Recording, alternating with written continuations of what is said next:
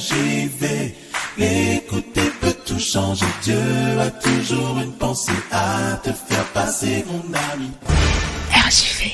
Nous voici de retour donc pour la première question dans notre émission euh, Moment de grâce consacrée à la réponse du pasteur le dimanche soir. Je vous rappelle la première question qui nous est venue d'une auditrice qui nous a laissé seulement ses initiales, ML, et voici donc sa question. Pour moi, la croix est un objet de torture. Je ne comprends pas la vénération qui est faite autour de cet objet. Pourquoi cette vénération? Alors, cette question qui nous vient de ML est particulièrement intéressante et je prie pour que Dieu, dans sa grâce et dans sa miséricorde, nous accorde sagesse et intelligence afin de pouvoir l'aborder et de pouvoir en tirer le meilleur profit pour chacun de nous. Effectivement, vous avez raison, ML, la croix est un instrument de torture au temps de Jésus. La crucifixion était un châtiment d'infamie réservé aux esclaves, aux voleurs, aux criminels. C'était un supplice particulièrement cruel puisque les condamnés mouraient après plusieurs heures d'agonie. La crucifixion faisait généralement, se faisait, pardon, généralement près des lieux passants et le motif du châtiment était indiqué visiblement sur la croix. Ainsi, les suppliciés pouvaient être l'objet d'insultes et de sévices de la part des passants, puisqu'on les crucifiait dans des lieux passants. Effectivement, la croix, c'est un instrument de torture. La croix est un supplice absolument abominable. D'ailleurs, comme je vous l'ai dit en introduction, c'est le supplice qu'on réservait aux pires criminels. Prenez l'exemple de, des deux personnes qui ont été crucifiées à côté de Jésus. Ces deux personnes étaient véritablement des criminels. Nous lisons cela par exemple dans Marc 15 au verset 7. La Bible dit qu'il y avait en prison un nommé Barabbas avec ses complices pour meurtre qu'il avait commis dans une sédition. Donc Barabbas qui avait été crucifié, qui, qui, qui était en prison, pardon, avec ses complices, complices à lui qui ont été crucifiés avec Jésus, parce que je vous rappelle que Barabbas a été relâché, mais ses complices ont été crucifiés.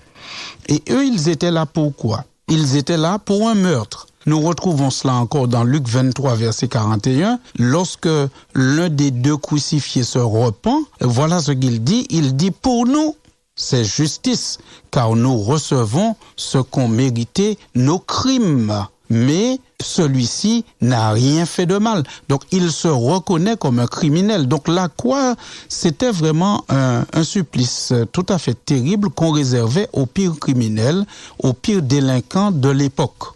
Et voilà que Jésus a été mis sur une croix. Nous savons que euh, ce n'est pas euh, parce que Dieu est un Dieu qui veut le mal pour son Fils, mais c'est une manière de démontrer son amour pour l'humanité.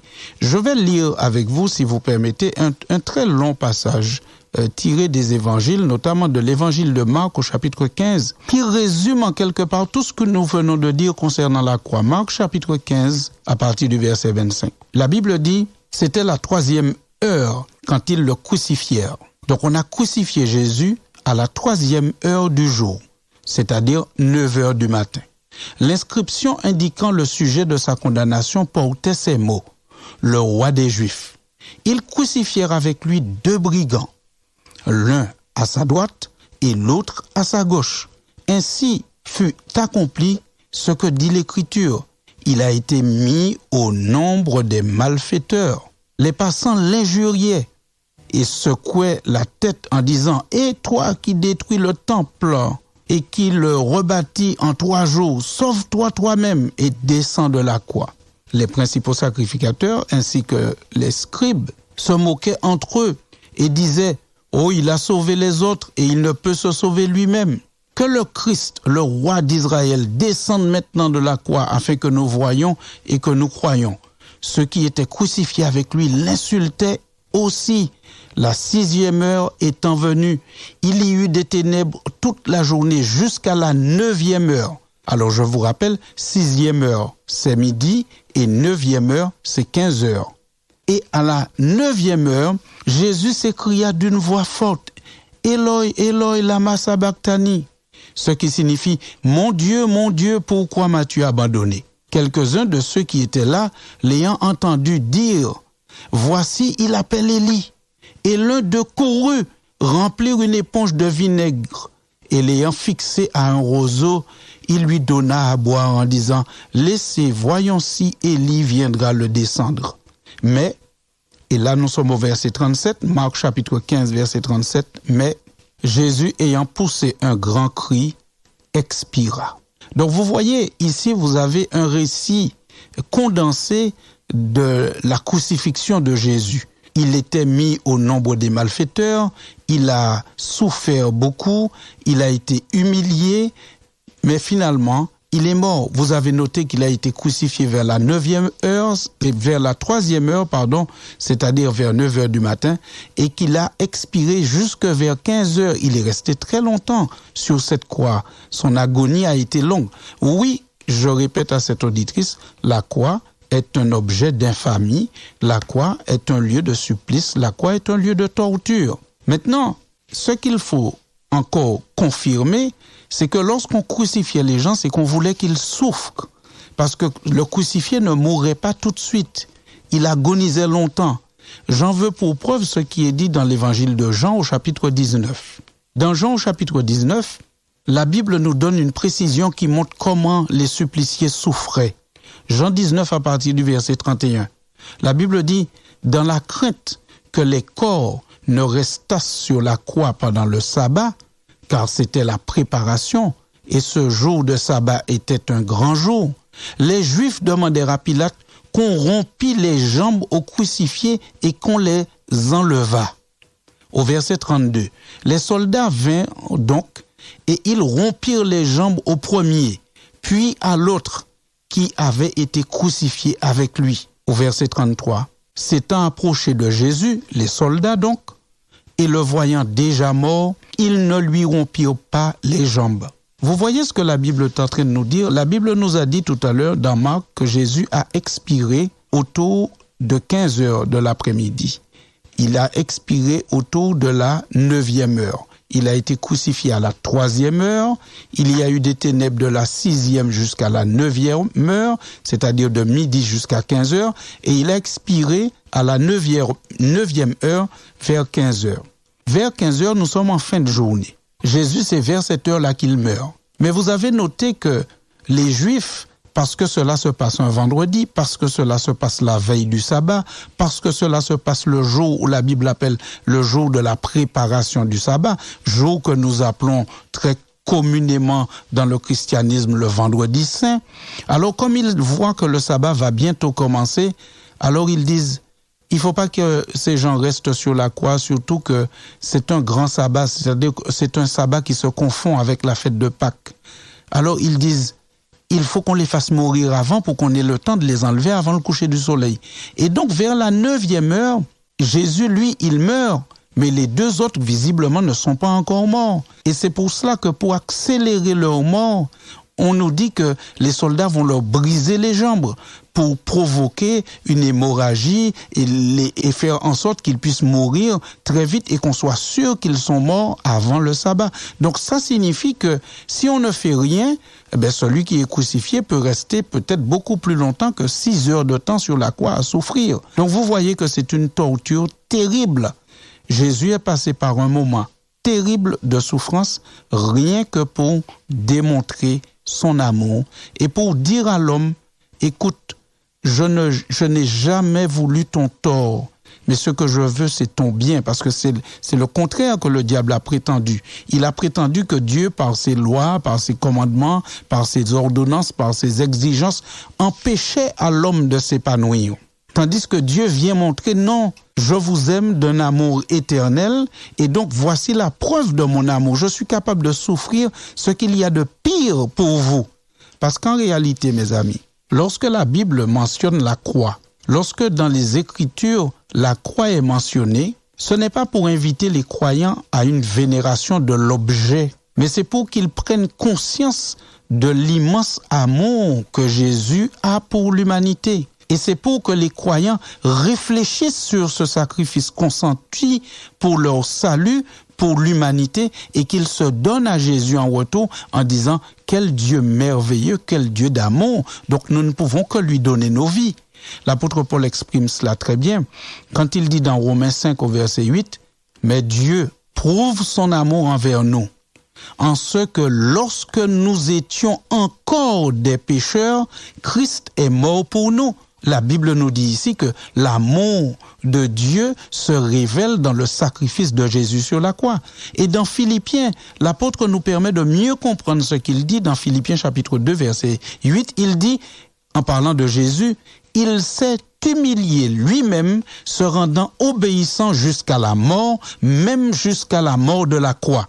Cette formulation laisse comprendre que la mort de la croix est la pire des morts. Donc Jésus s'est humilié lui-même jusqu'à la mort la plus infâme pour nous démontrer son amour, pour nous racheter, nous libérer et nous sauver.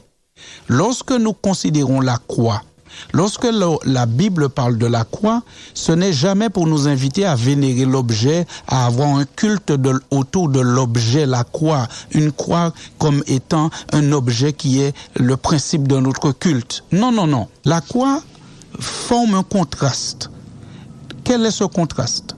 La croix est réservée aux malfaiteurs, aux brigands, aux meurtriers. Alors que Jésus, lui, il n'est pas un malfaiteur, il n'est pas un brigand, il est rempli d'amour, il est le roi. Il est le roi. La croix, quand la Bible mentionne la croix, ce n'est pas l'objet, c'est l'enseignement qui se dégage autour de cet événement qui est important. Vous savez que Pilate, puisqu'on devait mettre, je vous ai dit au début, sur la croix le motif pour lequel on avait crucifié la personne, Pilate, pour, pour Jésus, il n'a marqué qu'une chose. Hein. Celui-ci est le roi des Juifs. Même si on a tenté de le faire enlever cela, il a dit non. Ce que j'ai écrit, je l'ai écrit. Il n'a pas bougé, il ne l'a pas enlevé. Vous trouvez cela dans Jean 19, versets 21 et 22. Et il a bien fait Pilate. Celui qui était sur la croix du milieu, c'est bien Jésus, c'est bien le roi, non seulement des Juifs, mais le roi de, de l'humanité. Parce que quelques heures avant sa crucifixion, dans Jean 13 au verset 13, Jésus se présente. Et comment se présente-t-il quelques heures avant sa crucifixion? Il dit, vous m'appelez Maître et Seigneur, et vous dites bien, car je le suis. Jésus, en allant sur la croix, il est conscient qu'il est Maître et Seigneur. Il se révèle comme Maître et Seigneur. Pourtant, il accepte cette place qui revient aux brigands, cette place qui revient aux malfaiteurs. Et la Bible va encore plus loin dans la présentation de ce contraste, parce que lorsque euh, Jésus va mourir sur cette croix, la Bible nous dit que dans Marc 15 au verset 39, que le centenier qui était en face de Jésus, voyant qu'il avait expiré de la sorte, c'est-à-dire qu'il avait expiré, qu'il était mort de cette manière, dit assurément, cet homme était le Fils de Dieu. Quel contraste la croix, cet objet abominable, et dessus le Fils de Dieu, le Maître et le Seigneur, le roi de tout le monde. Et, et là, nous comprenons, mes chers amis, que la croix n'est pas un objet que les chrétiens sont appelés à vénérer ni à avoir un culte autour. La croix, c'est un objet, c'est un événement qui a eu, et nous devons tirer de cet événement un enseignement, une essence, qui va nous permettre de comprendre l'amour de Dieu et de pouvoir nous attacher encore plus à lui. La croix, l'événement de la croix, va nous permettre d'avoir un modèle, une référence pour orienter et organiser notre vie. Regardez comment la Bible nous le dit dans Hébreu chapitre 12.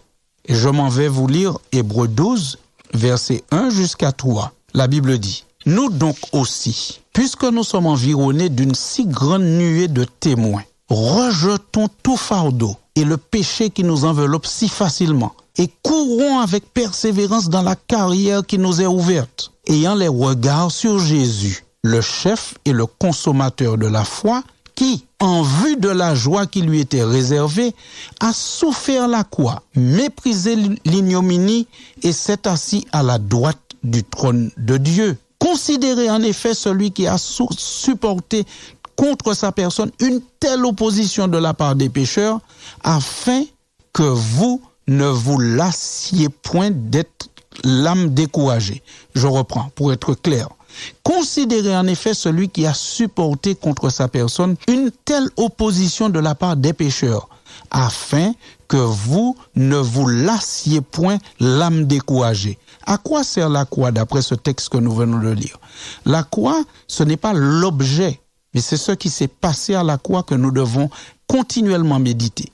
Méditer sur le fait que le Fils de Dieu, le roi des rois, euh, celui qui est plein d'amour, un amour débordant, un amour éternel, est venu sur la terre pour sauver l'humanité et il a accepté d'être considéré parmi les malfaiteurs. Il a accepté la pire des morts. Eh bien, quand nous considérons cela, d'après le texte que nous venons de lire dans Hébreu 12, versets 1 à 3, cela devrait nous inviter à nous séparer du péché, à rejeter le péché, à ne pas être amis avec le péché, parce que c'est le péché qui a fait que notre Seigneur ait souffert autant. Cette contemplation de cet événement doit nous inviter à courir avec persévérance à avancer malgré les difficultés de la vie et à ne pas nous lasser, à ne pas nous lasser parce que quelquefois on peut être lassé de servir le Christ parce que cela fait longtemps que nous attendons son retour. Nous avons espéré voir son retour, nous ne l'avons pas encore vu, mais au contraire, nous avons l'impression de voir le mal s'accroître,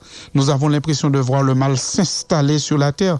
Et là, il nous dit dans ce passage de ne pas nous décourager, de ne pas nous lasser, mais de regarder Jésus qui a combattu, qui a lutté jusqu'au sang pour être le sauveur. Donc nous aussi, nous devons persévérer. Donc je le redis, la Bible n'invite pas à une vénération de la croix en tant qu'objet. Il n'y a pas d'obligation à avoir la croix dans les lieux de culte chrétien. Il n'y a pas non plus dans la Bible d'invitation à construire une croix pour se prosterner devant. Rappelons-nous une chose. La Bible dit dans Jean 4, versets 23 et 24, et c'est Jésus qui parle, l'heure vient et elle est déjà venue où les vrais adorateurs adoreront le Père en esprit et en vérité.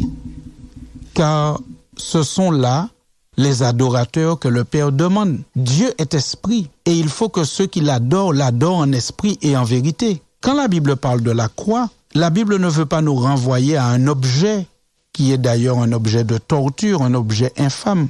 La Bible veut nous renvoyer à un événement qui est la crucifixion de Jésus. Il a donné sa vie pour nous et voudrait que nous puissions tirer des leçons de cet événement et que cela change notre manière de considérer Dieu et de considérer notre prochain et d'organiser notre vie par rapport à celle de Jésus. Mais tout cela, vous notez bien que c'est en esprit et en vérité. Alors, c'est vrai que Jésus dit qu'il faut porter sa croix. Il faut se rappeler que porter la croix, c'est dans la perspective d'une adoration en esprit et en vérité. Euh, dans Marc 8, verset 34. Écoutez comment Jésus le dit. La Bible dit Jésus, Jésus prit la parole, il appelle ses disciples, il appelle la foule et il leur dit, si quelqu'un veut venir après moi, qu'il renonce à lui-même, qu'il se charge de sa croix et qu'il me suive. Se charger de la croix, ne veut pas dire porter une croix ou avoir un crucifix dans sa maison ou peut-être dans son église. Cela ne veut pas dire non plus avoir un médaillon en forme de croix et le porter autour de son cou. C'est pas de cela dont Jésus parle. Et c'est pas, c'est pas ce que les chrétiens devraient faire. Il donne ici dans cette phrase ce qu'on appelle un parallèle synonymique. C'est-à-dire qu'il va faire deux phrases différentes mais qui ont la même signification. Qu'il renonce à lui-même qu'il se charge de sa croix. Se charger de sa croix, c'est renoncer à soi-même. C'est-à-dire, c'est ne plus vivre soi-même, ne plus décider soi-même, ne plus être maître soi-même de ses décisions parce que nous nous laissions conduire par nos pulsions, mais laisser Jésus diriger tout en nous et pour nous. D'ailleurs, c'est ce que l'apôtre Paul avait compris. Et c'est ce qu'il exprime dans Galates chapitre 2 verset 20, quand il dit, j'ai été crucifié avec Christ, et si je vis, ce n'est plus moi qui vis, mais c'est Christ qui vit en moi. Si je vis maintenant dans la chair, je vis dans la foi au Fils de Dieu, qui m'a aimé et qui s'est livré lui-même pour moi. Encore dans Galates 6, verset 14, il dit, Pour ce qui me concerne, loin de moi la pensée de me glorifier d'autre chose que de la croix de notre Seigneur Jésus-Christ, par qui le monde est crucifié pour moi comme je suis pour le monde. Par conséquent, euh, je reviens à la question de notre auditrice. qui nous avait laissé ses initiales, ML. Oui, vous avez raison, ML. La croix est un objet de torture. Et oui, vous avez raison, et moi comme vous, je ne comprends pas la vénération qui est faite autour de l'objet, parce que la Bible ne demande pas de faire une, adoration, une vénération, un culte ou des prières autour de cet objet. Non. Ce que la Bible dit, c'est que la croix, la crucifixion de Jésus, est un témoignage marquant de l'amour de Dieu pour l'humanité. La croix témoigne de l'horreur du péché, jusqu'où le péché peut emmener les humains, jusqu'où l'auteur du péché peut emmener les humains à crucifier un innocent. Par conséquent, il n'est pas bon, il n'est pas nécessaire, il n'est pas demandé d'avoir un culte autour de l'objet. Par contre, il nous faudrait méditer et lire très souvent les derniers chapitres des évangiles afin de lire très souvent comment Jésus a souffert pour nous, comment il nous a aimés et que cela puisse nous impacter dans notre vie au quotidien. Et hier, dans notre moment de grâce, il y a une auditrice euh, ou un internaute qui posait la question, euh, pouvez-vous donner des expressions synonymes de voir avec le regard de Jésus? Eh bien, voir avec le regard de Jésus, c'est exactement ce que nous venons de dire, c'est se charger de sa croix, c'est-à-dire renoncer à soi-même. Ne plus considérer le monde, ne plus considérer la vie à partir de nous-mêmes, mais les considérer à partir du Christ, à partir de sa parole, à partir de ce qu'il a dit. Voir avec le, le regard de Jésus, c'est penser comme Jésus et agir comme lui. Au moins avoir cette volonté et lui demander son Saint-Esprit quotidiennement pour que nous puissions réfléchir comme lui, penser comme lui. Lorsque Jésus regardait les gens, il ne les voyait pas selon ce qu'ils manifestent seulement, mais il les voyait selon ce qu'ils pouvaient être lorsqu'ils auraient accepté Jésus. Nous avons plusieurs exemples où Jésus rencontre, des personnes que les autres regardent comme des pécheurs, comme des damnés. Mais Jésus regarde ces personnes comme des personnes qui peuvent être merveilleuse en Christ. Donc regarder avec le regard de Jésus, c'est considérer toute chose non plus du point de vue humain, un point de vue qui a été affecté par le péché ou seulement à partir de nos pulsions, mais regarder avec le regard de Jésus, eh bien c'est cela, c'est mourir à soi-même, c'est se charger de soi de la croix, c'est renoncer à soi-même. C'est ne plus simplement avoir un crucifix dans notre maison ou dans notre voiture ou autour de notre cou, alors que notre comportement, nos actions contredisent la parole de Dieu et contredisent son amour manifesté pour l'humanité. Comment peut-on avoir un médaillon autour du cou en forme de croix et portant ce médaillon, on va commettre l'adultère, le vol ou le mensonge? Ça ne sert à rien de porter cette croix ou d'avoir un crucifix dans la maison alors qu'on a un crucifix accroché derrière la porte dans la maison, mais on ment à côté de cette porte. Parce qu'on dit aux enfants, à côté de la porte où il y a le crucifix, dis que maman n'est pas là, alors que maman est dans la maison. Et il y a un crucifix accroché derrière la porte. Tout à côté du crucifix, on est en train de faire un mensonge. Ça ne sert à rien, mes amis. Et c'est pour cela que notre auditrice a raison de se poser des questions sur le culte autour de, de, cette, de cet objet. Il n'est pas demandé de faire un culte autour de cet objet, mais nous devons chaque jour méditer l'amour de Dieu manifesté en Jésus-Christ, qui a été crucifié parmi les brigands, lui le roi des rois et le seigneur des seigneurs. Mes chers auditeurs, j'aimerais vous dire que Dieu nous aime. Dieu nous aime d'un amour profond et puissant.